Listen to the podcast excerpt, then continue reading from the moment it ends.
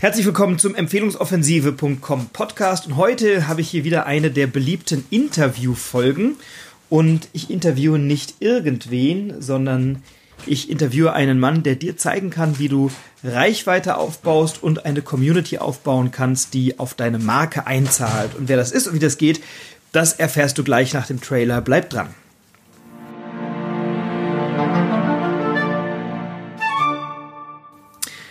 Ja, da sind wir. Wir sitzen gerade in Mainz im Nordhafen. Der Nordhafen in Mainz ist eine Kreativ, ein Kreativhub sozusagen. Hier sitzen viele kreative Menschen, die sich mit Digitalisierung, mit neuen Medien, mit Design und so beschäftigen. Und der, der neben mir sitzt, ist einer, der Dennis Tröger heißt und der als Zweitnamen, als Spitznamen das Medium bekommen hat, was er pusht, was er promotet, mit dem er sich richtig gut auskennt, nämlich Instagram. Also herzlich willkommen im Podcast Dennis Instagram Tröger. Danke, dass du da bist, Frederik. Ja, schön, dass du da bist und die Zeit nimmst für meinen Podcast. Wir sprechen über Instagram und wir sprechen darüber, wie du mit Instagram eine Reichweite aufbaust. Ähm, Erzähl uns vielleicht ganz kurz ein bisschen, wer bist du, was machst du, was ist dein Lebensweg und was hat dich überhaupt zu Instagram geführt, bevor wir ein paar Tipps raushauen, wie man mit Instagram richtig abgehen kann. Äh, um die Frage zu beantworten, muss ich erstmal zurückfragen, wie viel Zeit haben wir? Beliebig viel. Sonst machen wir, wir, wir können stundenlang reden, dann machen wir zwei oder drei Folgen draus. Bestimmt. nee, ähm, also ich denke, es ist ganz interessant, das einzuordnen, einfach um meinen Stil kennenzulernen. Ähm, ich bin ursprünglich mal studierter Molekularbiologe gewesen. Okay. Also eigentlich ein komplett anderer Bereich als der, den ich jetzt mache. Habe aber recht schnell ähm, oder schon immer eine Beziehung zum Thema IT gehabt. Mhm. Und es war noch im Februar letzten Jahres, wo ich generell mit dem Thema digitales Marketing mich beschäftigt habe, habe halt geschaut, okay, wie können Unternehmen digitales Marketing nutzen und war von Social Networks ziemlich genervt. Mhm. Also ich wollte eigentlich noch im Februar 2018 wollte ich Instagram deinstallieren mhm. und habe gesagt, okay, der, der Kram bringt nichts. Und das ist jetzt so ein, dann kann man sich natürlich jetzt schon fragen, okay, was ist zwischenzeitlich passiert, mhm. dass du jetzt äh, bei uns hier, hier auch im Netzwerk, Dennis Instagram Tröger, ein, ein, Buch, das jetzt rauskommt demnächst. Also ist viel passiert mhm. zwischenzeitlich durch das Netzwerk. Und es gab einen Schlüsselmoment tatsächlich, der mir dort passiert ist. Und ähm, bevor ich darauf hinauskomme, das Hauptproblem, was Social Medias ja haben, ist, dass extrem viele Vorurteile vorherrschen. Mhm.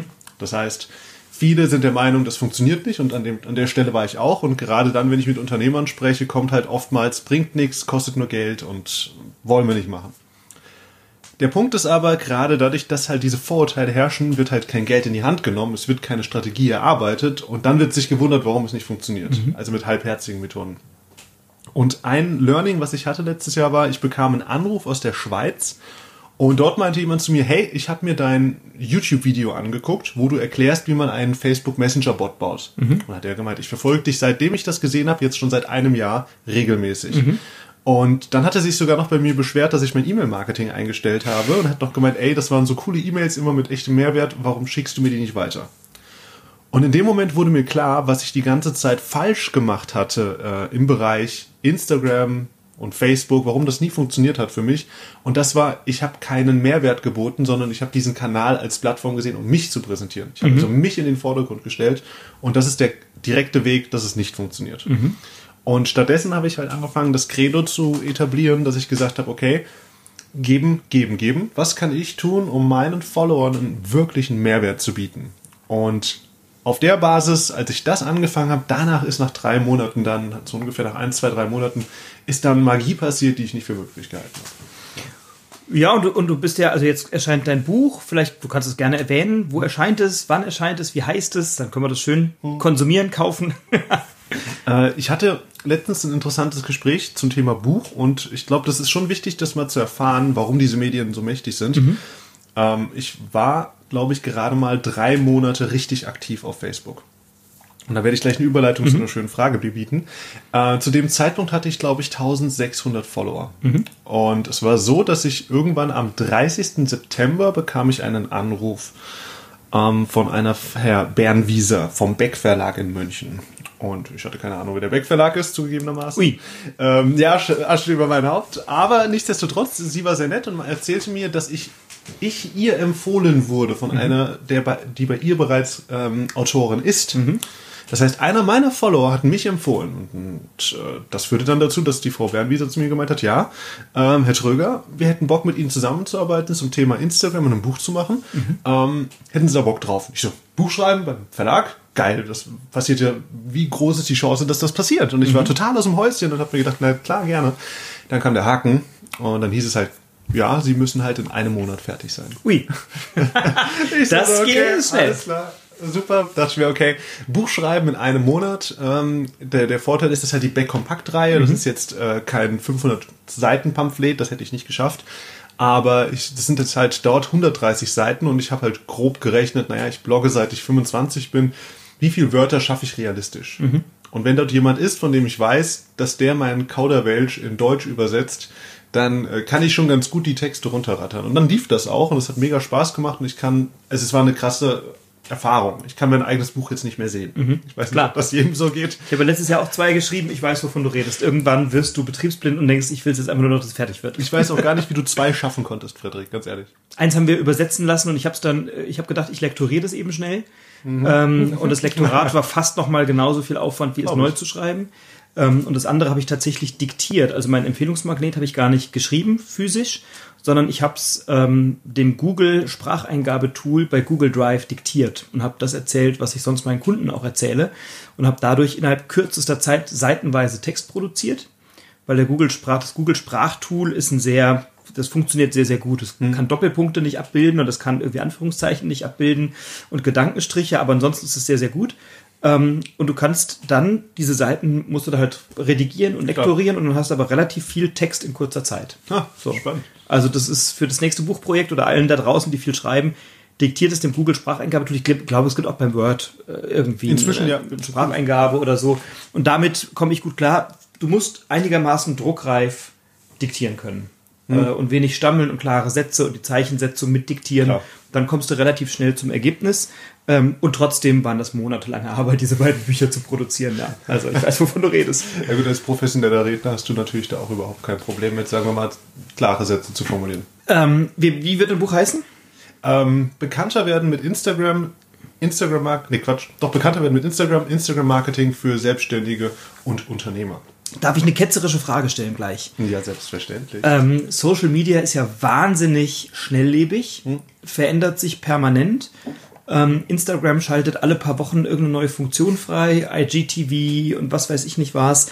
Ähm, wie kannst du gewährleisten, dass dein Buch aktuell, aktuell bleibt? Das heißt, oder freust du dich einfach schon auf die Folgeaufträge, jedes Jahr eine neue, eine neue Fassung rauszubringen? Oder ist es eher für Einsteiger? Also wer ist die Zielgruppe? Mm, die definitiv diejenigen, die sich sagen, okay, es sind mehrere mhm. Fragen jetzt gewesen. Fangen wir mal bei der ersten Frage an.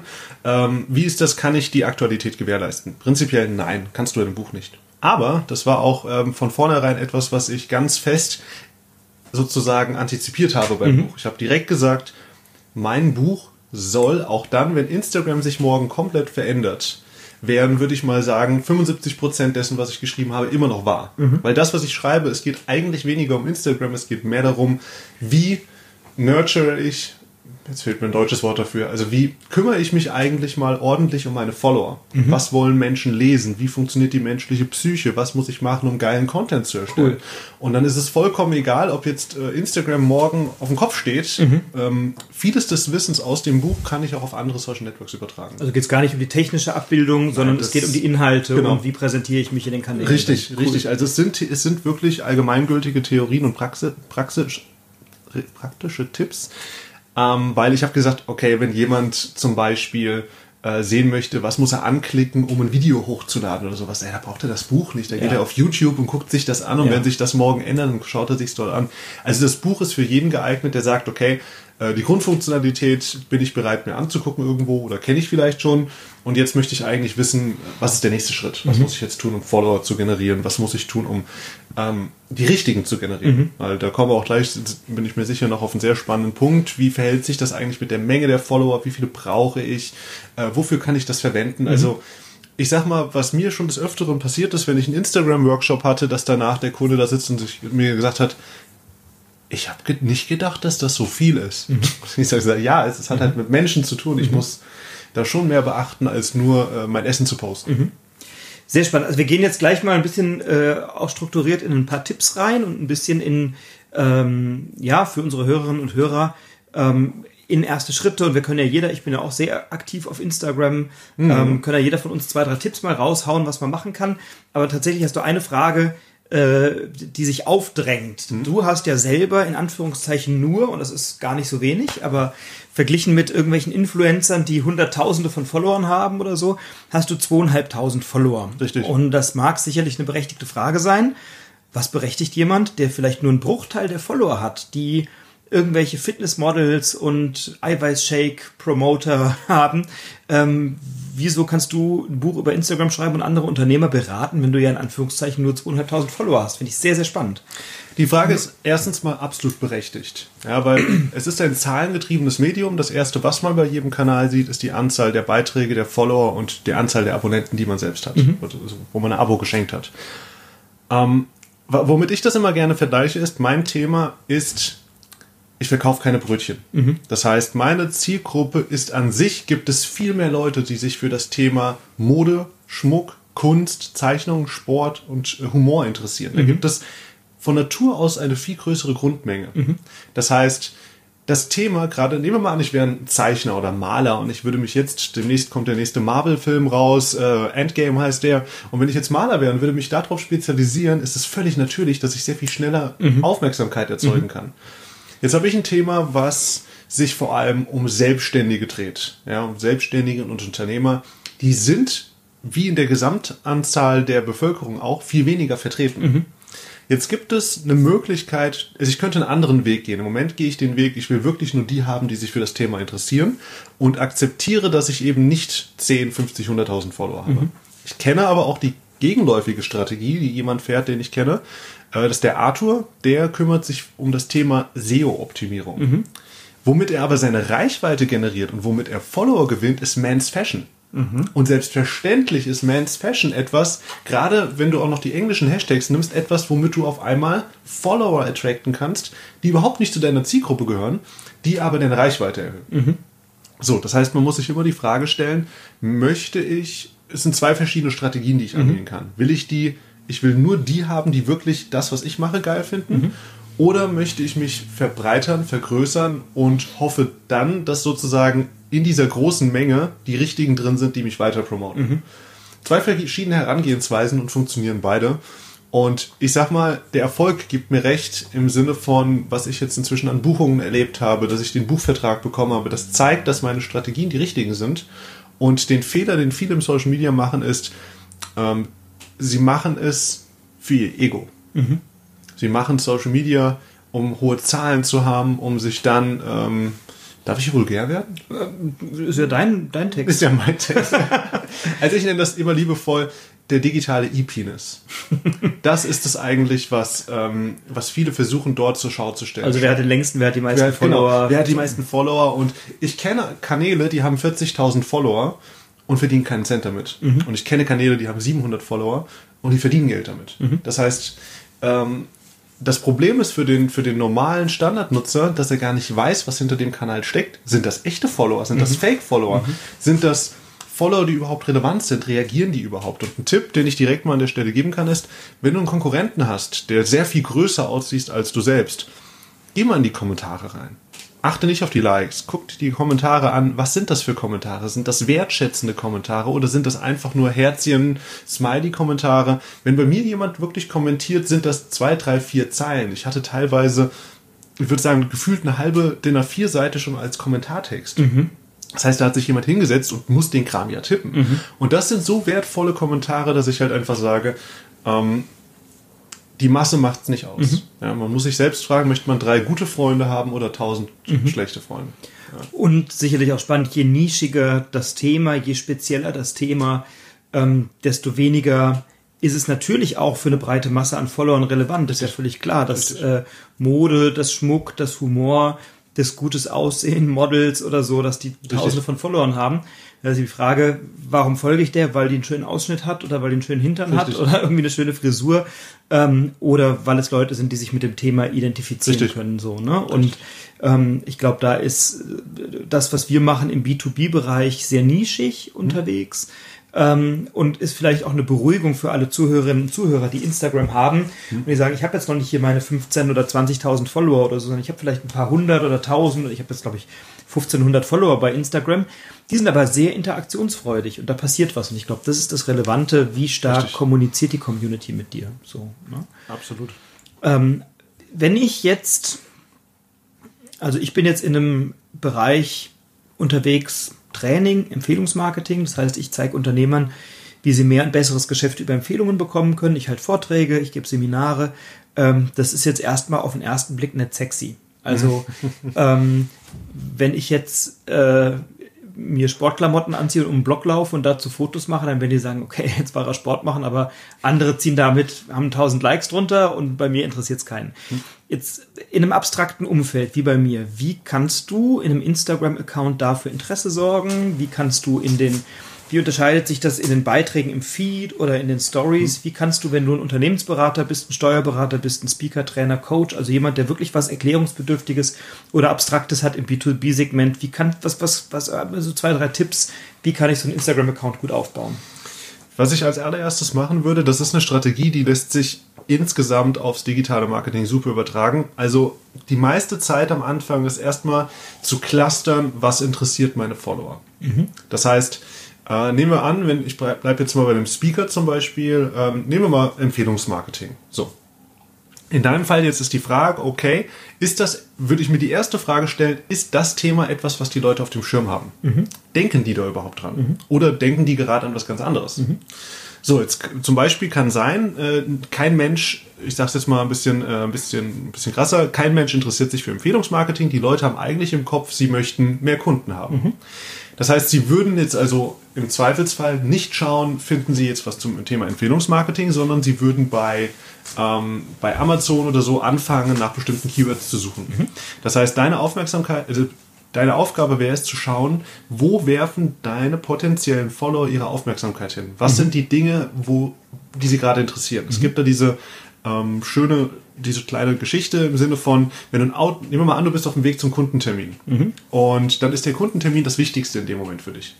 Wenn du aber plötzlich einen, einen Autounfall hast, auch wenn es nur was Leichtes ist, dann hat dieser Autounfall auf einmal deine volle Aufmerksamkeit, mhm. obwohl das in der Gesamtkonstellation gar nicht so wichtig ist. Mhm. Ähm, kennst du es vielleicht auch, dass Unternehmen neue Mitarbeiter suchen und das Problem ist aber eigentlich, dass sie eine bescheidene Unternehmenskultur haben. Mhm. Aber auf das Thema Unternehmenskultur wollen sie nicht gucken, mhm. ja, weil jeder Kunde möchte von dir im Zweifelsfall die Aspirin haben, die ihm sofort mhm. hilft. Mhm. Wenn ich Kopfschmerzen habe und du kommst um die Ecke mit, hey, ich habe hier meine Ernährung und mit der kannst du dich jetzt sechs Monate lang pushen, dann sagt er dir, ja, ist schön, aber ich habe jetzt Kopfschmerzen, nerv mhm. mich nicht. Mhm. Das heißt, du müsstest schauen, wie kannst du deren kurzfristiges Gefühl befriedigen, mhm. indem du überlegst, was sind ihre Interessen, was sind ihre Hobbys, wo liegt ihre Aufmerksamkeit und kannst dann sozusagen als trojanisches Pferd dein Thema mit unten drunter ähm, positionieren. Das heißt, was interessiert Unternehmer? Man könnte, du könntest zum Beispiel anfangen, auch eine Reihe über, über Stress zu posten. Du könntest anfangen, über das Thema Mitarbeiterführung zu sprechen. Du könntest anfangen, was halt Unternehmer gerade so interessiert. Mhm. Ja, das, was bei mir ein Riesenthema ist, ist Authentizität. Das ist, ähm, ist Burnout auch so ein bisschen, weil ich tendiere zu den Menschen, die definitiv Burnout gefährdet sind. Mhm. Nehm, also in der Vergangenheit habe ich mir zu wenig Zeit genommen und ähm, mir ist es jetzt inzwischen auch ein Anliegen, wird es immer mehr, den Leuten zu zeigen, ihr müsst nicht diesem stumpfsinnigen Ideal folgen, 24-7 zu arbeiten. Mhm. Arbeite lieber statt acht Stunden nur vier, aber mach die vier geil. Mhm. Und das ist auch ein Thema, was viele Unternehmer interessiert, weil sie sich überfordert fühlen mit der wenigen Zeit. Und das heißt, auf einmal, du merkst schon, ich versuche gar nicht über mein Thema zu reden, mhm. sondern ich versuche in die Gedankenwelt und in die Aufmerksamkeitswelt meiner Follower einzudringen und denen zu zeigen, ich verstehe euch. Und dann zwischendrin kommt immer mal wieder, dann könnte man sagen, okay, jetzt werde ich mal fachlich, jetzt kommt mal ein Tipp direkt zum Thema. Mhm. Und dann kann ich das unterschwellig mit einbauen lassen. Und jeder Coach und Trainer, Berater kann sich also fragen, welche Lebensrealität hat, meine, hat mein Follower? Wie kann ich mich dort einbringen? Und dann jeden dritten, vierten, fünften Beitrag, dann kommt mal was zu meinem eigentlichen mhm. Thema. Und dann baue ich Vertrauen auf. Mhm. Ja. Das wäre so meine Herangehensweise, wie ich das machen würde. Und wie unterscheidest du das von der Gewichtung in den, in den Feeds, in den Beiträgen mhm. und in den Stories. Hast du da noch einen Tipp? Mm, danke, die hatte ich vergessen, die Frage. Also die Stories sind generell mh, mm, nicht so optimal dafür, um Follower zu gewinnen. Mhm. Ausnahme ist alles, was künstlerisch ästhetisch ist. Mhm. Oder schon sehr bekannt. Also ich sage jetzt mal, wenn der Kräuter jetzt zum Beispiel eine, eine, Story mit Hashtags versieht, dann wird die auf Entdecken eher angezeigt, als wenn wir beide das täten. Mhm. Das heißt, wir beide können aus den Stories eigentlich nur schwer neue Follower generieren. Das heißt, die Stories sind dafür da, Leuten, die uns bereits folgen, näher an uns zu binden und unsere private Seite noch mehr zeigen zu können. Mhm. Wir haben ja da Z Möglichkeit, 24 Stunden lang, äh, nehmen wir an, wir beide gehen dieses Jahr mal golfen. Mhm. Dann wäre es eine super Möglichkeit, unsere Golf- Experience da zu zeigen, mhm. weil jeder, der dann golft, denkt sich, cool, die golfen und fühlen sich mehr verbunden. Und jeder denkt, cool, die golfen, aber es sieht ganz schön scheiße aus. Richtig. bei dir aber noch besser als bei mir. Ja, wir sind beides Anfänger, aber immerhin. Ich muss ja. erstmal nochmal mit Platzreife machen. Dann kommt. Ja, Zeit wird's. Ähm, und im Feed dann halt tatsächlich eher zu über. Also der Feed ist eher so das bisschen professionellere. Mhm. Ähm, auch da, ich muss nicht immer Hochglanzfotos haben. Es reicht auch aus, semi-professionell zu sein. Aber ich sag mal, es gibt so eine gesunde Schwelle, was das Auge auf Instagram verlangt. Mhm. Es muss nicht immer das super, äh, wie du es so schon gesagt hast, bei Fitnessmodel-Posing-Fotos äh, zehn Minuten lang den perfekten Selfie-Shot mhm. machen. Aber es sollte halt auch nicht aussehen, als hätte man einem Betrunkenen ein Smartphone in die Hand. Das ist auch wirklich eine, sehr hilfreich, das so nicht zu machen, weil das verlangt dann der Nutzer auf der anderen Seite schon. Und ähm, gerade was das Profil angeht, das ist der erste Eindruck, den die mhm. meisten bekommen. Also der allererste Eindruck ist der Beitrag, den diese Menschen von dir sehen. Mhm. Wenn sie sich davon abgeholt fühlen, dann gehen sie auf dein Profil und dein Profil muss mir dann sagen, okay, was kann ich hier in Zukunft erwarten? Ist das mhm. relevant für mich? Mhm. Und ähm, brauche ich dir nicht sagen, aber wenn dann zum Beispiel nur Verkaufstexte oder nur Verkaufsbilderchen drauf sind, dann denkt sich jeder, nee, danke. Mhm. Ja, deswegen. Spannend. Ich habe neulich den Satz gehört, Instagram ist das neue Big Brother. Also man kann wirklich ganz nah dran sein. Ja. Und ähm, dann ist eben die Frage, was empfinden die Follower als interessant? Ne? So mein Arbeitsalltag und was passiert. Ich habe jetzt gestern zum Beispiel eine kleine Story gemacht mit einem Testimonial, wo ich mit einem Mal eine Viertelstunde gearbeitet habe an, an einem Pitch, den ich ihm geholfen habe zu optimieren und der hat dann da zwei Sätze zu gesagt oder so. Ne? Das sind mhm. Dinge, wo, wo die Follower direkt was mitkriegen. Da merke ich dann auch Kommentare und da gibt es Interaktionen mhm. und so. Also das ist sehr, sehr spannend. Dann lass uns noch mal so zwei, drei Profi-Tipps noch raushauen für die, die es schon nutzen. Ähm, ich kann gerne mit einem mal vorlegen. Was ich jetzt gemacht habe, ist, wenn ich in Stories was über mein Business poste, eine Umfrage zu machen, ist das Thema interessant für dich oder ähm, wenn ich jetzt meine Veranstaltung über die Empfehlungsoffensive, wenn ich da was schreibe, dann schreibe ich, ist das, ist das Thema Empfehlungsmarketing grundsätzlich interessant für dich? Umfrage ja, nein. Mhm. Und alle, die ja klicken, die sehe ich dann und dann kann ich denen direkt eine Message schreiben und kann sagen, klasse, das ist interessant ist für dich, dann buch dir doch schnell dein Ticket www.empfehlungsoffensive.com.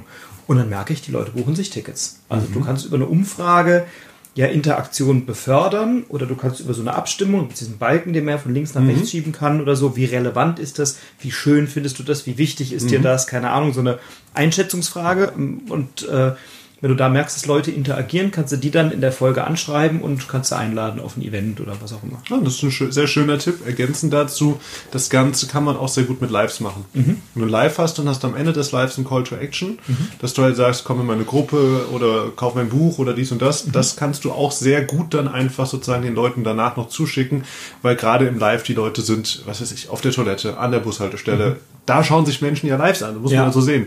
Und dann hat halt einfach keine Zeit dazu, sich irgendwas zu notieren und auch gar keine Lust. Und deswegen, das habe ich festgestellt, das funktioniert sehr gut, den Leuten da mhm. was nachzuschicken. Ähm, ein Tipp, den ich jetzt auch mit dem, weil du es gerade gesagt hast, Thema Umfragen. Also wenn du jetzt gerade zuhörst, musst mir kurz gedanklich folgen, es wird ein bisschen komplizierter, aber es lohnt sich. Und zwar, es gibt eine Möglichkeit, wie man Menschen dazu bekommen kann, dass sie das tun, was man möchte und dass man sie, dass man die Klickraten erhöhen kann. Da gibt es eine sehr einfache Strategie auf Instagram dafür.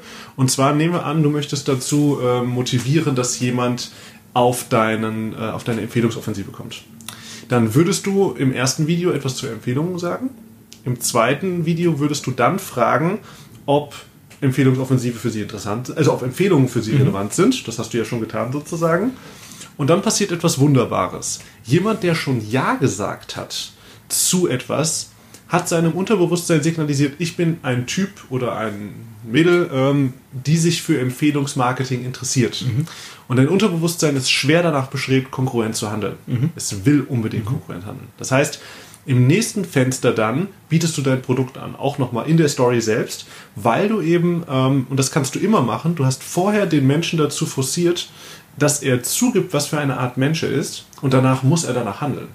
Und das funktioniert immer und überall. Das cool. heißt, ähm, die, der, die Basis davon ist eine kleine Studie aus Amerika. Man hat Folgendes gemacht. Äh, diese Scouts, wie heißen die Pfadfinder, sind von äh, Haus zu Haus gegangen und haben Geld eingesammelt. Mhm.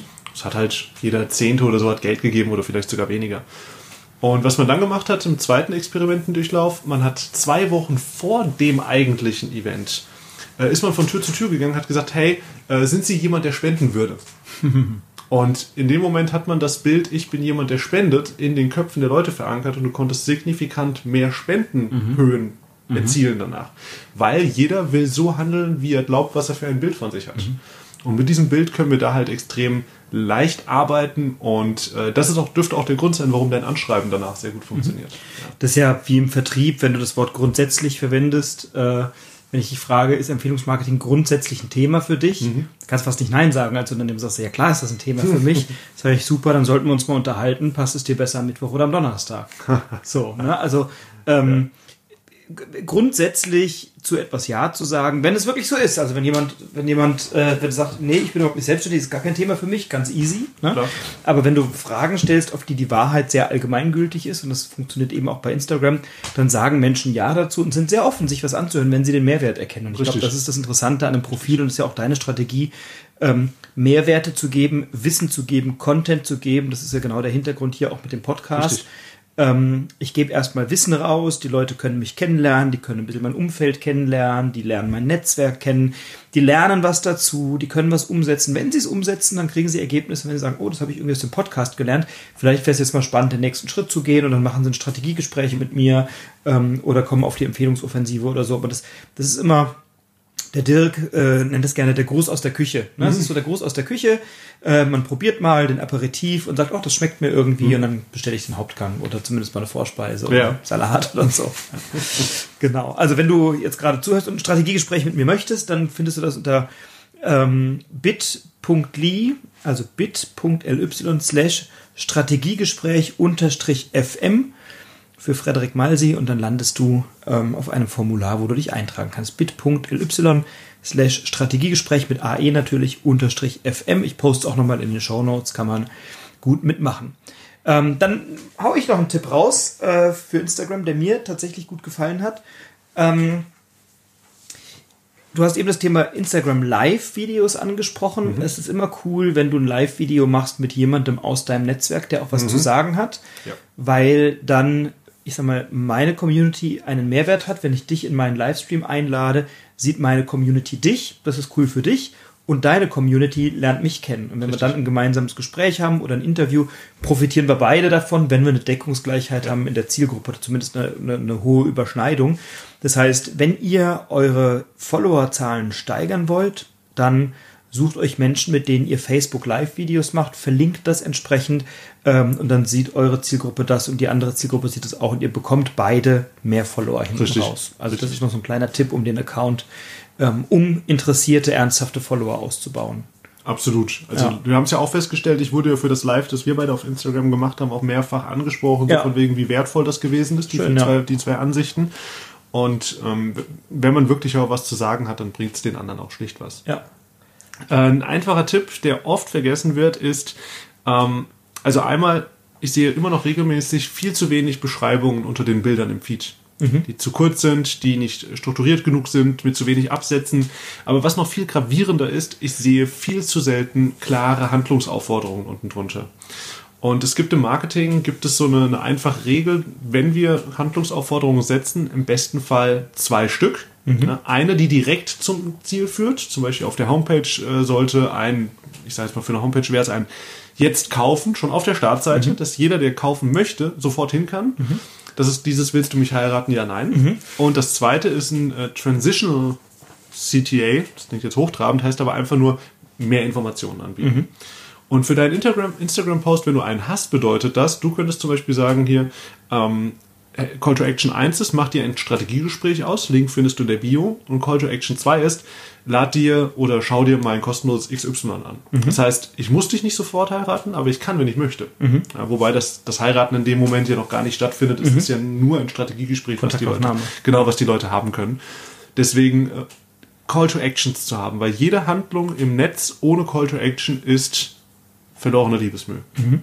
Ja, also ganz klar, das ist, das sehe ich super häufig, dass Kanäle mh, also da einfach keine Call to Actions waren und damit einhergehend natürlich auch nicht einfach nur deine Domain haben. Mhm. Gerade bei Trainer, Coaches, Beratern sehe ich das super häufig, dass dann auf die Produktseiten verlinkt wird. Mhm.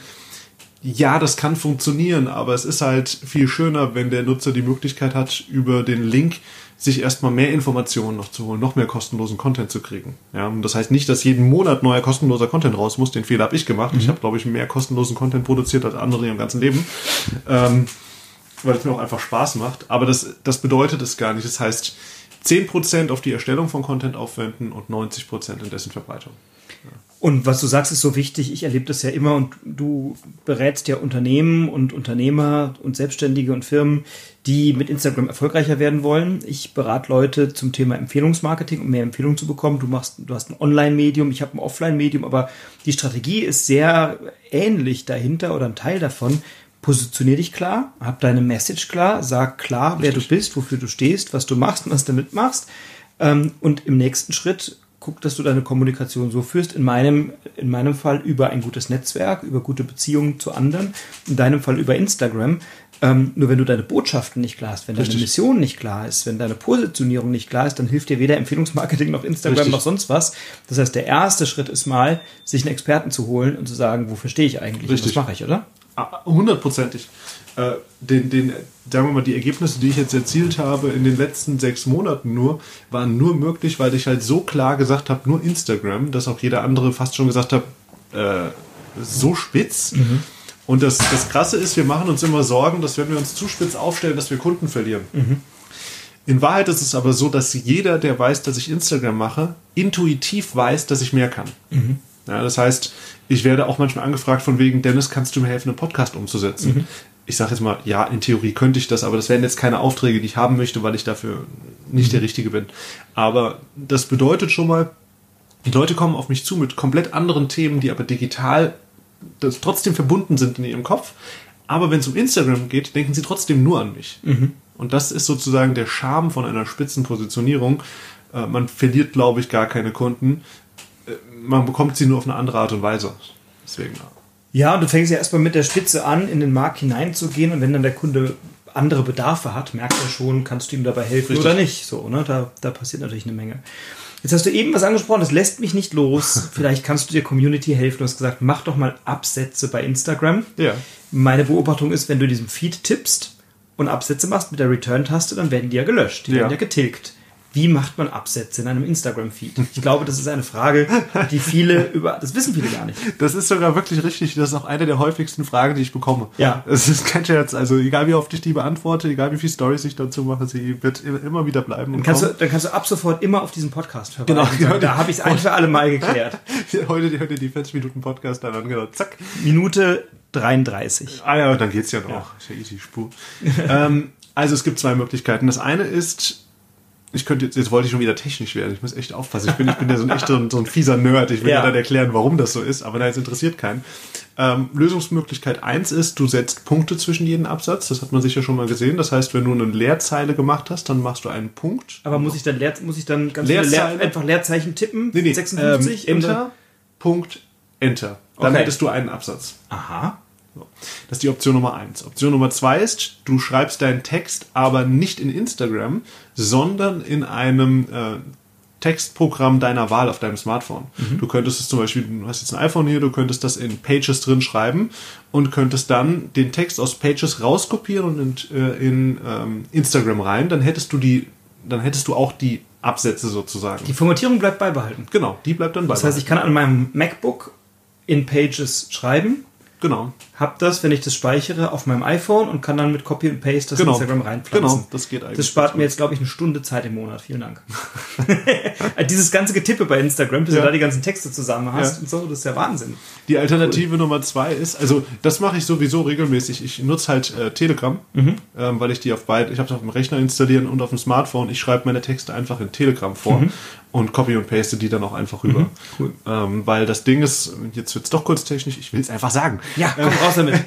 Meine Hörer können das. Wenn wir Enter drücken, ist das, ähm, wird das, ich weiß nicht, warum die das bei Instagram machen. Ich habe es nie verstanden, aber sie, in dem Moment wird das falsche Zeichen gesetzt. Das ist kein richtig harter Umbruch. Mhm. Das ist so ein Labradoodle-Umbruch. Das ist so ein, so, so ein sanfter Umbruch und so ein Zeilenumbruch, genau, so ein Absatz. Richtig. Sozusagen. Und ja. das, das checkt Instagram dann halt irgendwie nicht. Ich weiß nicht, ich frage mich sowieso manchmal, ob, die, ob diese App einfach nur von einem einzigen Praktikanten entwickelt wird. So vom, ich mir die Fehlerrate und die Entwicklungsgeschwindigkeit manchmal angucke.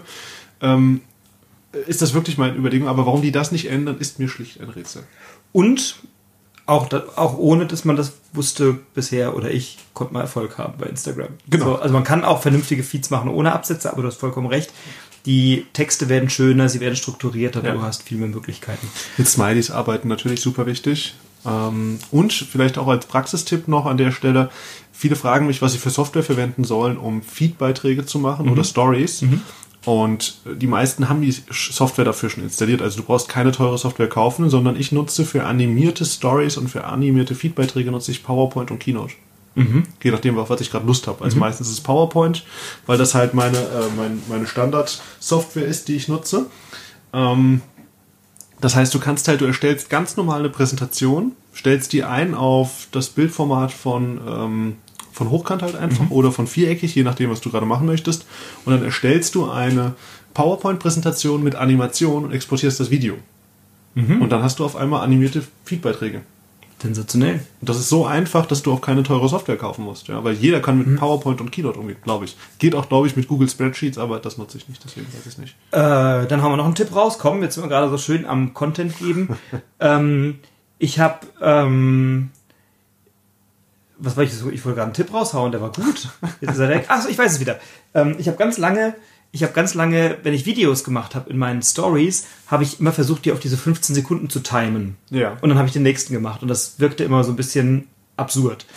Ähm, bis ich jetzt die App Cut Story kennengelernt habe. Ja.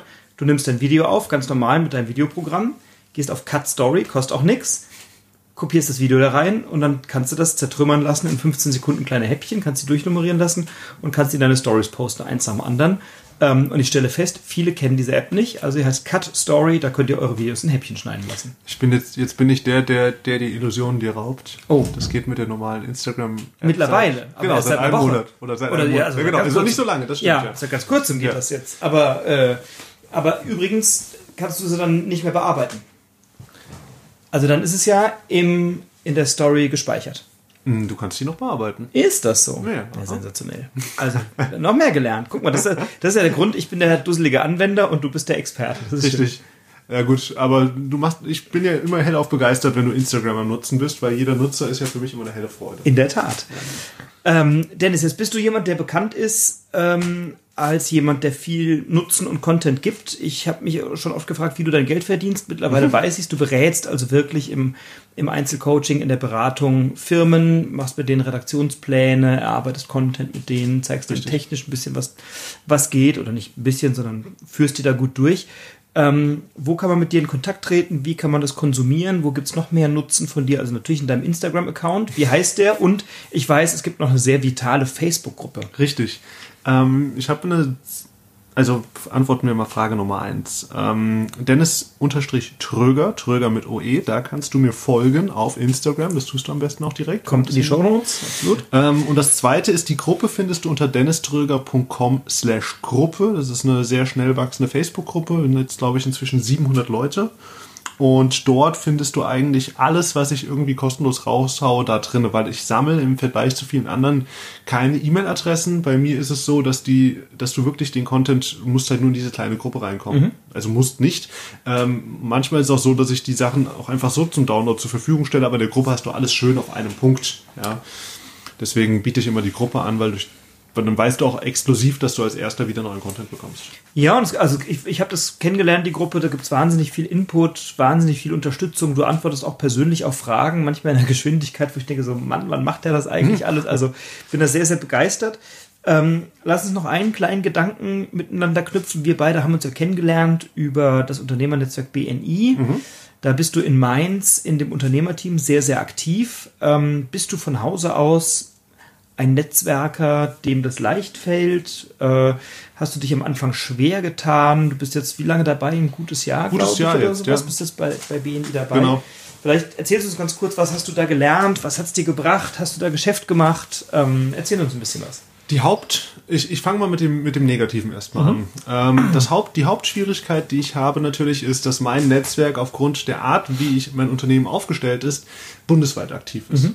Und das macht es extrem schwierig, äh, Empfehlungen auszusprechen, die oftmals regional begrenzt sind. Mhm. Ja, das ist sozusagen die Herausforderung, mit der ich mich so ein Stück weit äh, am Anfang konfrontiert sah, aber auch dort gibt es ja die Möglichkeit zu sagen, ich suche mir halt die Leute, denen es genauso egal ist, wo sie eingesetzt werden. Absolut, das heißt, die gibt's ja auch.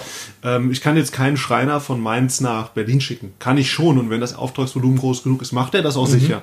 Im Regelfall wird es aber nicht so sein. Das war am Anfang so ein bisschen meine Schwierigkeit, vor allem auch, weil ich bin zugezogen in Mainz. Mhm.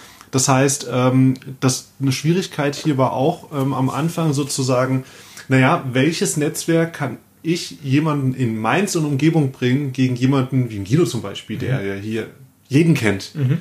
Kann, also es ist super schwierig, so jemanden noch jemanden zu empfehlen, weil mhm. der eh schon mit so vielen Menschen mal Kontakt hatte. Mhm. Das heißt, äh, da ist es halt sehr wichtig, sozusagen ähm, mehr in das in einen Modus zu kommen. Ich muss nicht der sein, der den Erstkontakt herstellt. Ich kann der sein, der erinnert mhm. an Netzwerkpartner aus meinem Netzwerk. Damit verkaufe ich dann nicht sofort direkt oder damit sage ich nicht sofort, hey, ihr habt ein Match, sondern ich bringe, ich kann meine mm, BNI-Partner ins Gespräch bringen. Mhm. Das, glaube ich, ist die Aufgabe, die ich inzwischen bei mir sehe.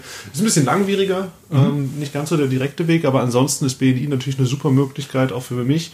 Ich habe ähm, Freunde und auch ähm, also und auch äh, Geschäftspartner dort geworden, muss mhm. man klarerweise so sagen. Und auch einfach der Austausch, den man da halt auf einmal ein Level hat, den kenne ich so halt nicht. Dieses regelmäßige Sehen am Anfang, ich bin ganz ehrlich, ähm, habe ich mir gedacht, boah, sehe ich ja jeden Woche die gleichen Fratzen. Was will ich denn damit, ja? Gott, sehe ich jeden Monat dieselben, wie, wie ätzend. Ähm, und dann auch noch um die, um die unchristliche Uhrzeit, ja. Das waren halt für mich Punkte, wo ich nicht hin wollte. Und dann habe ich mir halt irgendwann gesagt, okay, jetzt bin ich in einem anderen Netzwerk und dort sieht man sich nicht zuverlässig jede Woche. Und dann merkst du auf einmal, Gott, ist das, eine, ist das trantütig, bis du da mal mit den Leuten in Kontakt kommst. Und es ist viel unverbindlicher, weil wenn ich überlege, wie viele Leute sind nach so einer Abendveranstaltung dann geflasht, wenn man mhm. einen Vortrag gehalten hat, dann kommen zehn Leute zu dir, geben dir ihre Visitenkarten, aber genauso wenig erinnern sie sich am nächsten Tag auch an dich. Mhm. Und es ist super schwierig daraus, für mich zumindest, habe ich noch nicht den Weg gefunden, um das zu machen, um da irgendwie Geschäft draus zu mhm. generieren. Und das ist beim BNI dann doch sehr viel verbindlicher, weil die Leute dich kennen. Ähm, es dauert halt ein bisschen länger. Absolut. Also ich, ich sage auch immer, BNI ist immer, das ist keine Erfolgsgarantie. Ne? Also du gehst nicht in so eine Gruppe und hast zwei Tage später alle Auftragsbücher voll oder die Mitarbeiter, die du suchst oder die Kunden, mit denen du mal wirklich arbeiten willst. Ähm, aber es ist ein Leistungsversprechen. Wenn du hingehst, passiert etwas. Und wenn du dich engagierst, die anderen tun das auch, du siehst die, du baust nach und nach das Vertrauen auf. Ähm, und es ist eher eine Marathon-Marketing-Disziplin ja. als eine Sprint-Marketing-Disziplin. Und ich glaube, da ist es genau wie bei Instagram. Ja. Es ist eben nicht die Pille, die du nimmst und plötzlich ist dein Leben ein anderes, ja. sondern es ist eine gute Gelegenheit, etwas miteinander zu bewegen und zu erreichen. Und ähm, finde es ganz spannend, dass du das sagst. Ich habe am Anfang, als ich BNI kennengelernt habe, schon viele Jahre her, auch gedacht, was erzählen die da jede Woche? Ist das jede Woche das Gleiche? Das wird doch stinklangweilig irgendwann. Und mittlerweile, ich finde, man freut sich drauf, hinzugehen, ja. die Leute zu Wenn man da ist, nicht wenn, wenn man, man, aufsteht. Nee, wenn, man, wenn der Wecker klingelt, denke ich immer, wer kam auf die blöde Idee? Und dann genau. warst du selber, musst jetzt durch. Ähm, ich habe es aber immer erlebt, wenn ich in BNI-Treffen rein bin. Wir treffen uns morgens um halb sieben. Da kommt man zwischen halb, also zwischen halb sieben und sieben trifft man sich. Um sieben geht's dann los. Ähm, am Anfang ist oft müde, hinten raus hast du Energie. Also ja. sobald du mit anderen Menschen was erreichst und was erlebst, ist die Energie da. Und was ich schön finde, du triffst bei BNI halt keinen, der es nicht ernst meint. Die Leute meinen es ernst, sonst würden sie nicht aufstehen. richtig, hingehen. richtig, so. richtig. Oder die, die es nicht ernst meinen, werden ja dann auch entsprechend sind dann halt einfach irgendwann nicht mehr Teil. Die sind dann irgendwann nicht mehr dabei. Genau, die ja. passen nicht fehlen dann morgens. Wir bleiben Freunde, aber nicht in dieser Gruppe. Genau. genau. Was auch okay ist. Ne? Das ist nicht für jeden was. Ja. Muss man halt auch klar so sagen. Also ich meine, gerade am Anfang, weil du Marathon erwähnt hast, ähm, beim BNI, glaube ich, ist auch super wichtig, diese Beharrlichkeit auch so an den Tag zu legen. Und super wichtig, auch dort wieder das Prinzip geben, geben, geben. Mhm. Also dort reinzugehen und zu sagen, hey, gib mir Empfehlungen, kannst du machen. Mhm. Funktioniert halt nicht. Mhm. Außer du hast etwas so Einzigartiges, auf das jeder anspringt. Ist aber meistens ja nicht der mhm. Fall. Also ich sage jetzt mal, ähm, welche Berufsgruppe gibt es schon, die so exotisch ist, dass wenn man irgendwo reingeht, das hätten wir jetzt vielleicht Ende 2017, wenn du als Bitcoin-Experte jetzt da reingegangen wärst. Gibt es welche, auch das dauert, Vertrauensaufbau. Aber ja. da, sind, das, da war wahrscheinlich die Chance, weil es gerade super Hype-Thema mhm. war, lief das vielleicht, aber ich würde mal sagen, für die meisten unternehmerischen Sachen die Welt hat nicht auf dich gewartet. Ja. Und ich glaube, das, ist eine, das ist eine wahnsinnig schöne Gemeinsamkeit, über die wir ja auch schon gesprochen haben in unserem Facebook, Instagram Live-Video. Ähm, die Gemeinsamkeit zwischen Netzwerken online, Social Media, Instagram und offline, BNI, andere Netzwerkveranstaltungen, Empfehlungsmarketing ist, glaube nicht, dass jemand, der dich gerade zum ersten Mal sieht, dir sofort deine Produkte oder Dienstleistungen aus den Händen reißt, ja. sondern gib erstmal, engagier dich, gib Content, gib einen Mehrwert, ja. ähm, gib deine Persönlichkeit, deine Ressourcen, dein Wissen, gib Empfehlungen und dann kommt nach und nach was zurück, wenn die Leute dich kennengelernt haben und Vertrauen aufgebaut haben. Und ich glaube, das ist dann eben auch eine gute Klammer zum Thema Instagram. Mhm. Ähm, glaube nicht, dass du so ein, so, ein, so ein Tool startest, zwei Videos machst und ein paar Beiträge postest und sofort kommen die Leute und kaufen sondern sie wollen dich erstmal kennenlernen und erleben und ja, sehen, wie du agierst, wie du Richtig. kommunizierst und was du auch für Werte hast, die werden ja deutlich in so einer Zusammenarbeit. Also denniströger.com slash Gruppe. slash Gruppe, da finden wir deine Facebook-Gruppe mit viel gratis Content und Know-how und einem direkten Draht zu dir. Richtig. Dein Instagram-Profil ist Dennis-Tröger mit OE. Mhm. Am besten kommt ihr auf mein Profil und sucht dann da den Dennis, dann habt ihr beide, ja, oder geht auf sein Profil und sucht mich, also Instagram-Folgen ist immer gut und wir beide geben viele Einblicke und ich habe eben auch viele Stories, die nicht im Podcast auftauchen und nicht im Blog auftauchen, sondern ja. die dann oft spontan entstehen und dadurch eine hohe Authentizität haben ja. und die irgendwie dann spannend sind. Oh, ich habe eine spannende ja. Frage an dich. Bitte, jetzt, ähm, unbedingt. Ich, ich weiß, wir nähern uns dem Ende, aber das ist eine Frage, die mich in letzter Zeit umtreibt. Ähm, ich habe das letzte, ich habe einen Artikel auf der FAZ gelesen, da ging es darum, dass jemand äh, Geschäftsführer gecoacht hat und CEOs. Mhm. Kommt nicht mehr auf den Namen. Ist auch egal. Die Quintessenz war, dieser Trainer hat explizit gesagt, äh, Geschäftsführer und Vorstände und so sollen in ihren Reden auf keinen Fall zu authentisch sein was ja einen ziemlich diametralen Unterschied mhm. zu dem steht, was einem im Social Media sozusagen, was, was ich ja auch immer sage, sei authentisch. Da wäre jetzt mal meine Frage, du bist ja auch professioneller Redner, ähm, wie viel wie, wie, viel unterscheidet sich das Rednerleben auf der Bühne vorne zum, ähm, ich sage jetzt mal auf Social Media, wo du dann ja doch auch sehr viel nahbarer bist? Oder wo, hört die, wo ist die Grenze der Authentizität für dich? Wie kann man die finden? Sehr spannende Frage. Die führt, also die ist wirklich Wahnsinn. Das ist übrigens, glaube ich, das erste Mal, dass mir jemand in meinem Podcast eine Frage stellt. Gefällt mir. Äh, war nicht abgesprochen. Mhm. Also vielleicht erstmal, ich finde den Begriff der Authentizität wahnsinnig überstrapaziert. Mhm. Weil das wird immer eingefordert, sei doch mal authentisch. Und ich finde es sehr anmaßend, weil keiner weiß, wann und wie bin ich authentisch. Mhm. Ähm, und Authentizität ist immer, und natürlich, also es gibt, ich weiß auch keinen besseren Begriff. Sei mhm. ehrlich, sei aufrichtig, wie aber ja. ähm, verstell dich nicht. Also du kannst es nennen, wie du willst, aber die Frage ist, wann bin ich authentisch? Bin ich authentisch, wenn ich mit meinen Jungs im Fußballstadion bin und drei Bier getrunken habe? Da bin ich sicherlich authentisch. Also ich war mal mit einem guten Freund von mir im Stadion, der ist Rechtsanwalt für Strafrecht. Und er saß neben mir und sagte, Alter, ich könnte dich jetzt mal ganz schön auseinandernehmen, weil 80 Prozent dessen, was du in den letzten 90 Minuten von dir gegeben hast, waren Beleidigungen gegen den Schiedsrichter. und er hat's verdient, der. So. Ähm, also äh, da war ich sehr authentisch. Das ist natürlich etwas, was nicht jeder erlebt. Wenn ich vor einer Gruppe stehe und über Themen spreche, die mir am Herzen liegen, auch dann bin ich authentisch. Bin ich authentisch, wenn ich mit meiner Oma im Altersheim sitze und Kuchen esse und mit ihr über ganz andere Themen spreche oder wenn ich mit meinen Eltern unterwegs bin oder so. In allen diesen Fällen bin ich authentisch, aber jeweils anders. In der Rolle so. des, wo du dich gerade, in genau, Kontext, wo du Genau, weil ich bin jeweils in einem anderen Kontext. Die Soziologen würden sagen, in einer anderen Rolle. Ne? In der einen Rolle bin ich Enkel, ich bin Kind, ich bin Kumpel, ich bin Freund, ich bin Chef, ich bin Speaker, was auch immer, du bist Legende, also ne, irgendwie ähm, gibt es unterschiedliche Kontexte und unterschiedliche Rollen und deswegen ist der Begriff der Authentizität für mich an der Stelle schwierig, weil keiner weiß, wie bist du wirklich. Ich habe aber eine Antwort, ich arbeite ja auch oft mit, mit Vorständen, mit Geschäftsführern, wenn es um das Thema Wirkung geht, Präsentationen, Vorträge.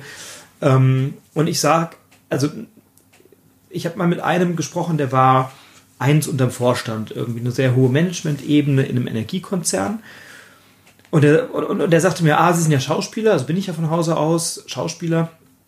Ähm, Sie können mir alles erzählen und Sie können uns ja alles vorspielen.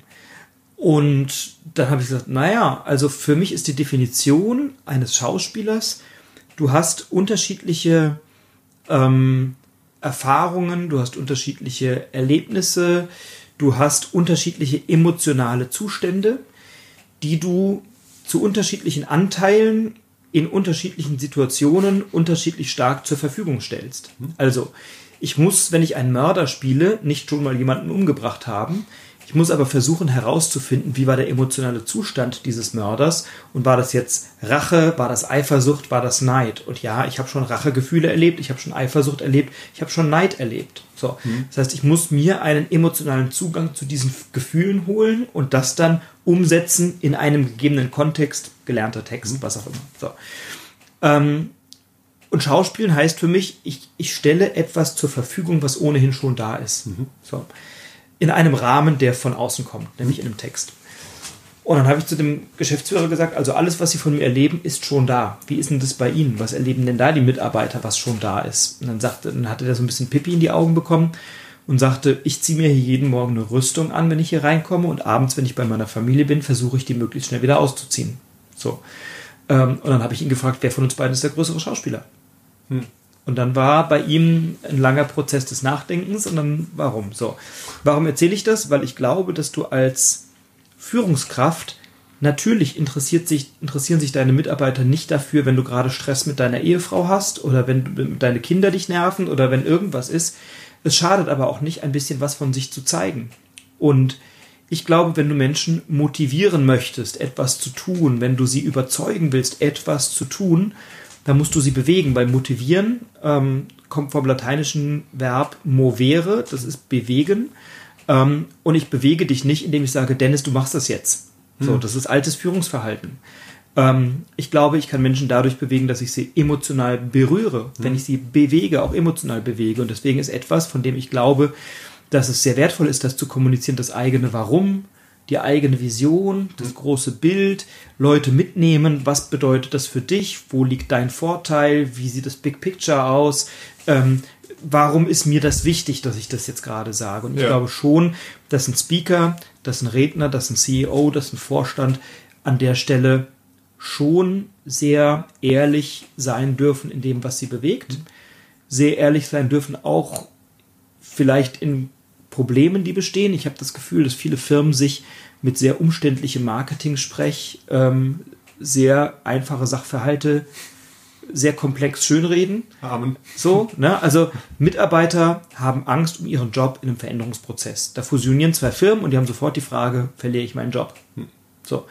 Wenn du das als Vorstand nicht klar beantworten kannst, dann solltest du sagen, ich kann euch das gerade nicht beantworten. Ich verstehe aber eure Angst und ich werde alles dafür tun, dass das nicht eintrifft. Ich will alles dafür tun, dass wir hier Arbeitsbedingungen haben, die Sicherheit und Stabilität mhm. versprechen. Ich kann es zum jetzigen Zeitpunkt nicht jedem versprechen. So. Und dann ist das sehr ehrlich, ist vielleicht nicht die Antwort, die, Leute hören wollen, aber was passiert ist, da werden drei Tage lang Konferenzen abgehalten und am Ende haben die Leute keine Antwort auf diese Frage. Mhm. Und deswegen glaube ich schon, dass ein gewisses Maß an, um den Begriff zu strapazieren, Authentizität, Ehrlichkeit, Aufrichtigkeit hilft, weil du am langen Ende mit Aufrichtigkeit einfach gewinnst. Mhm. Ähm, nicht indem andere tun, was du willst, sondern indem andere verstehen, warum du welche Entscheidung triffst. Mhm. Sie müssen vielleicht mit der Entscheidung nicht einverstanden sein, aber wenn sie verstehen, wo die Entscheidung herkommt, kann man sich hinterher in die Augen blicken. Hm. Und das ist für mich was Entscheidendes. Und deswegen glaube ich, ähm, du brauchst keine Ehrlichkeit im Sinne von, ich habe gerade Stress zu Hause, deswegen habe ich heute einen schwierigen Tag oder so. Das hat vielleicht in der Arbeit nicht immer was zu suchen, außer vielleicht bei deinen engsten Mitarbeitern oder so. Ähm, aber eine Ehrlichkeit in, wie geht's denn dir selber gerade mit etwas, ähm, halte ich oft für sehr angebracht, weil die großen Leader Das sind die, die Menschen berühren, das sind die, die Menschen bewegen, indem sie sie emotional erreichen. Das war eine sehr lange Antwort auf eine sehr kurze Frage. Aber ein sehr spannender Einblick. auch weil sie zum Teil die zweite Frage, die mir auf den Lippen gelegen hat, mitbeantwortet hat, nämlich, was ich mich gefragt habe, auch, weil es geht ja viel darum, auch in Richtung Personal Branding, mhm. selbstverständlich. Also Instagram ist natürlich, ob du willst oder nicht, das ist ja ein bisschen wie Wahrnehmung, du kannst nicht nicht wahrnehmen. Mhm. Du kannst auch nicht nicht kommunizieren, das kennen wir alles. Und du kannst auch nicht nicht personal branden. Das mhm. ist ja möglich. Absolut. Und ähm, was ich mir natürlich die Frage stelle jetzt, ähm, ich meine, als, als Speaker ja auch, hast du ja einen gewissen, einen gewissen Auftritt nach vorne auf der mhm, Bühne und klar. du spielst ja dort eine Rolle. Ja, du spielst ja dort eine gewisse Rolle, genauso wie du mal Enkel bist, bist du dort gerade Speaker. Mhm. Was ja auch legitim ist, dann sind bestimmte Ansprüche an dich werden mhm. gestellt. Und was ich mich dann frage, wie ist da die Parität zum, wenn du dich privat zeigst, jetzt oder etwas nahbarer zeigst auf einmal in Instagram, wo ziehst du da so ein bisschen die Grenze auf für dich, mhm. wo du sagen kannst, das könnte das Bild, was ich auf der Bühne suggeriere, gefährden? Und wie gehst du mit, dieser, mit diesem Spannungsverhältnis um für dich? Ja, ich habe da gar kein Spannungsverhältnis, ich bin da vergleichsweise offen. Mhm. Ich ziehe eine Grenze in meinem Privatleben. Ähm, gut, ja. Also ich habe, ähm, also ich stehe viel in der Öffentlichkeit, ob ich auf der, also ich, ich bin an rund 250 Tagen im Jahr in der Öffentlichkeit auf der Bühne mit dem Theater, mit Moderationen, als Speaker, als Trainer, als Coach, als Berater. Was also auf der Bühne heißt nicht immer auf einer physischen Bühne, sondern heißt vor Leuten, mhm. so beim Netzwerken und was auch immer. Und im Zweifelsfall ähm, brauche ich dann auch mal meinen Rückzugsort. So. Und viele, die auf einer Bühne stehen, scheitern an genau daran, also wenn du als Speaker einen guten Job machst, dann wirst du hinterher gefeiert. Du kriegst irgendwie Applaus, du kriegst Blumen, du kriegst Geschenke mhm. und so. Übrigens bitte, wenn ihr einen Speaker einladet, schenkt ihm nicht immer Wein. Wenn ich den Wein jemals getrunken hätte, der mir geschenkt wurde, wäre ich, wär ich Alkoholiker. Ich muss den oft weiter verschenken, auch wenn es sehr verlockend ist. äh, schenkt mir lieber Blumen, die machen sich gut im Büro. Genau. Ähm, also, ich bin dauernd vor Leuten und in Interaktion. Das heißt, ich genieße das sehr. Ich genieße auch den Applaus, ich genieße auch die Anerkennung. Das ist ein Teil des Jobs ähm, wenn ich zu Hause zur Tür reinkomme, dann will ich da nicht gefeiert werden. So, sondern gefeiert werde ich dann vielleicht auf der Arbeit und zu Hause bin ich Privatmensch. Das heißt, du wirst von mir keine Bilder bekommen, die in irgendeiner Weise etwas aussagen über mein Privatleben. Mhm. Ähm, ich kommuniziere Berufliches, ich kommuniziere Dinge, die auf mein Branding einzahlen, inhaltlich, oder mhm. weil die Leute sagen, also irgendwie ein netter Typ, witziger Typ oder so. Und ich ähm, poste Persönliches, also Meinungen, Standpunkte, Haltungen, auch mal eine Provokation. Ähm, ich habe mich auch schon politisch mal geäußert an der einen oder anderen Stelle oder so. Ähm, wenn das wenn das ist nicht das, was ich täglich mache, aber ich bin da nicht zurückhaltend. Wenn ich eine klare Meinung habe, dann, dann passt, passt das so. Ähm, Beziehungsstatus, Privatleben, Religion geht euch alle nichts an. also doch, Religion kann ich sagen, ich bin Atheist. Aber ähm, das klingt schon so, wieder sonst so, so mysteriös. Oh, will er nicht sagen, ist da was dahinter? Oh. Ich bin Atheist, ich bin aus der Kirche ausgetreten, wegen mangelnder Identifikation, aber ich respektiere jeden, der einen Glauben hat. Also insofern ähm, ist das eine Grenze, die ich sehr klar ziehe. Und ich empfinde das nicht als Spannungsverhältnis, weil ich bin oft unterwegs hm. und kann viele Sachen von mir zeigen, die andere auch sehen. Wenn ich in einem großen Raum mit vielen Menschen bin, dann gibt es ja da kein Geheimnis aber ähm, an meiner Wohnungstür oder an der Haustür lasse ich den Speaker mal stecken äh, und den Schauspieler. Naja, das ist schon so. Also, ähm, das ist nicht weit hergeholt. Viele Schauspieler und Speaker haben, wenn sie nicht wahnsinnig professionell und diszipliniert sind, ein Suchtproblem. Hm. So. Also wenn du mal, ich will jetzt keinem auf die Füße treten, aber wenn du mal in vielen Theatern nachschaust, in der Kantine nach einer Show, was da passiert, da sitzen dann viele Schauspieler und trinken zwei, drei Gläser Rotwein. Das ist jetzt nicht viel. Wenn du aber 20 Shows im Monat spielst, dann wird das plötzlich ein Problem. Wenn du das drei, vier, fünf Mal die Woche machst. Ich habe gar kein Problem damit, wenn ich Gäste habe, wenn ich Freunde habe, eine gute Flasche aufzumachen, die ist dann auch leer und alles ist gut. Aber wenn du das mehrfach machst in der Woche, dann wird es ein Problem. Und das kommt daher, dass du wenn du auf der Bühne stehst, du kriegst einen Applaus, du wirst gefeiert, du hast eine riesen Adrenalin- und Endorphinausschüttung, du hast vielleicht dich emotional geöffnet, du hast als Speaker alles gegeben. Ähm, Und dann sitzen da hunderte oder tausende von Leuten, die dich feiern. Manchmal gibt es Standing Ovations, dann gibt es Blumen, hinterher äh, Autogramme, Bücher signieren und was weiß ich nicht was. Also kannst du dich jetzt drauf freuen, wenn dein Buch erscheint, mhm. wenn du da mal eine Lesung machst oder so. Das, oh, ich genieße das sehr, Bücher zu signieren. Und so. Ich mhm. finde das toll. Ich finde das wirklich toll, Feedback zu bekommen von den Leuten, Fotos zu machen. Also das ist ein sehr schöner Teil des Jobs. Ähm, und irgendwann gibt es einen Zeitpunkt, da sind die alle weg, da sind die alle auf dem Nachhauseweg, haben alle einen schönen Abend gehabt und du bist alleine in irgendeiner Kleinstadt in deinem Hotelzimmer oder ähm, du fährst nach Hause in deine Wohnung und gehst ins Bett und du brauchst erstmal einen Moment, um aus diesem emotionalen Hoch mhm. wieder runterzukommen. Ja. Ähm, und das fällt manchen schwer. Die wollen festhalten an diesem Glücksgefühl. Wenn ich ein Glücksgefühl habe, will ich das festhalten, will ich das nicht hergeben. Und die wollen dann dieses Adrenalin und dieses Endorphin möglichst lange erzeugen und weitertragen. Und dann ist eben mal schnell der eine oder andere Rotwein und man tauscht sich mit Kollegen aus und dann feiert man ein bisschen und so. Und schwuppdiwupp, wenn das zur Gewohnheit wird, hast du ein Riesenproblem. Und deswegen ist ein ganz wichtiger Punkt, wenn du Speaker bist, wenn du Trainer bist, ähm, finde deine eigenen Rituale, um abends runterzukommen, um zu einer Ruhe zu kommen äh, und um zu einer Entspannung zu kommen, die eben nicht Adrenalin getrieben ist, sondern die für mich zufriedenheitsgetrieben ist. Das und dankbarkeitsgetrieben. Das ist ziemlich geil und auch sehr mächtig, weil ich glaube, was du sagst, hat auch genauso, wenn nicht sogar fast noch größere Relevanz, wenn du anfängst, im Social Media aktiv mhm. zu sein. Weil dort hast du das, das Problem ja, du hast ja diese kleinen Endorphin-Kicks. Ja. Jedes Mal, wenn ein Like kommt, ein Comment kommt, wir können nichts dagegen tun, es, es kommt ein kleiner Endorphin-Kick und ich habe gemerkt, wie anstrengend das sein kann, auch für mich. Also ich, wie gesagt, ich hatte jetzt locker im Januar, ich bin der Meinung, ich stand kurz vorm Burnout, mhm. weil ich habe mir überhaupt keine Pausen mehr gegönnt. Mhm. Ich war wirklich 24-7, habe ich wirklich nur gepowert, habe auch keinen Urlaub gemacht und musste jetzt die Reißleine ziehen. Deswegen weiß ich sehr gut, was du damit meinst, wenn man sich dann auf einmal dies, auf dieses Hochgefühl verlässt und ähm, finde es auch super wichtig, dass wir da gerade mal drüber mhm. reden, weil ich glaube, es wird ja immer so gern verteufelt Social Media, dass die Leute dann sagen, äh, die Leute hängen nur noch an ihrem scheiß Smartphone und so. Ähm, ich sage, nee, das Problem ist nicht, dass die Leute am Smartphone hängen. Es ist völlig in Ordnung. Die Frage ist, wie viel tun wir es und ähm, warum tun wir es? Ja. Ja, das ist ja der entscheidende Punkt. Und deswegen fand ich das gerade sehr schön zu hören, dass auch, dass, dass, dass das von der Bühne bekannt ist und dass du sozusagen da auch, wie, was da deine Lösung für ist, ja, so feste Rituale zu haben. Ich, ich werde ganz oft gefragt, wenn wir Theater spielen. Ich habe ja vor knapp 20 Jahren ein Improvisationstheater gegründet in Wiesbaden. Ähm, dieses Ensemble hat 170 Veranstaltungen im Jahr. Ich bin selber bei einem Bruchteil dabei, also bei 40, 50 Shows oder so im Jahr bin ich jetzt noch dabei. Ähm, und wir werden immer gefragt, nach nahezu jeder Show, wo geht denn ihr jetzt noch feiern? Hm? Und ich sage ganz, also wir gehen zweimal im Jahr auch feiern oder so, ne? Aber ganz oft sage ich, äh, ich gehe jetzt ins Bett, weil ich habe jetzt gerade gearbeitet, ich bin müde, es ist 23 Uhr, ich will unter die Dusche und ins Bett, so, ne? Mhm. Ähm, und das ist als Speaker auch so. Also ähm, ich habe so oft, das wird ja sehr glamourös auf der Speaker, auf der Bühne mhm. und so. Und was siehst du? Da siehst du ja in der Regel die Bilder von der Bühne. Ja, so. Ähm, und irgendwann gehst du von dieser Bühne runter, bist in irgendeinem Kaff, wo du keinen kennst. Ähm, dann gehst du in dein kleines Hotel, das mittlerweile bei mir oft schickere Hotels sind oder so.